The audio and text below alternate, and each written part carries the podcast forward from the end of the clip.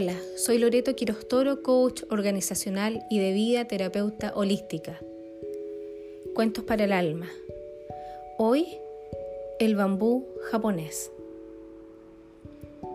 No hay que ser agricultor para saber que una buena cosecha requiere de una buena semilla, buen abono y buen riego.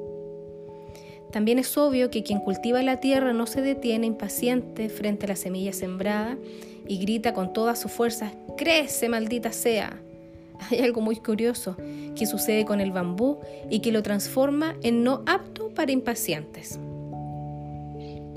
Siembras la semilla, la abonas y te ocupas de regarla constantemente.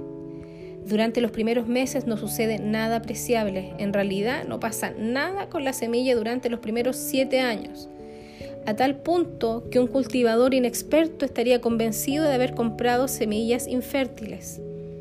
Sin embargo, durante el séptimo año, en un periodo de solo seis semanas, la planta de bambú crece más de 30 metros.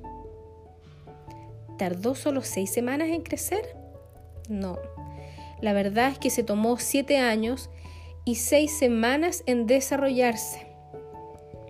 Durante los primeros siete años de aparente inactividad, este bambú estaba generando un complejo sistema de raíces que le permitirían sostener el crecimiento que iba a tener después de siete años. Sin embargo, en la vida cotidiana muchas personas tratan, tratamos de encontrar soluciones rápidas, triunfos apresurados, sin entender que el éxito es simplemente resultado del crecimiento interno y que éste requiere tiempo. Quizás por la misma impaciencia, muchos de aquellos que aspiran resultados en corto plazo abandonan súbitamente justo cuando ya estaba a punto de conquistar la meta.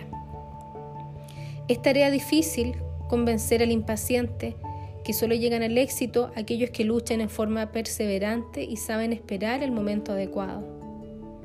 De igual manera es necesario entender que en muchas ocasiones entramos frente a situaciones en las que creemos que nada está sucediendo y esto puede ser extremadamente frustrante.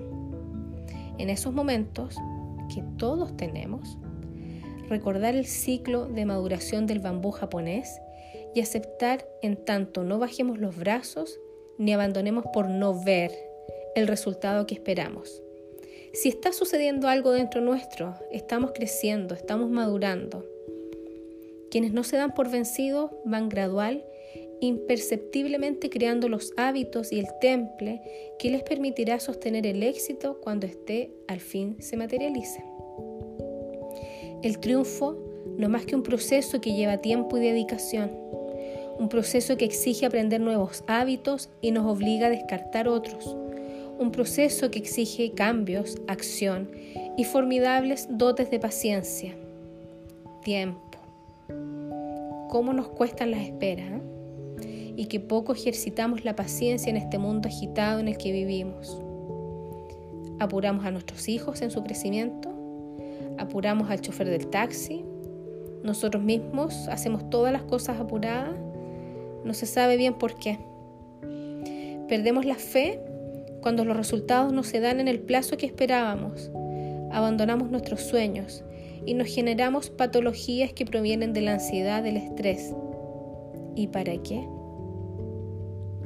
Te propongo tratar de recuperar la perseverancia, la espera, la aceptación. Y si no consigues lo que anhelas, no te desesperes. Quizás solo estés echando raíces.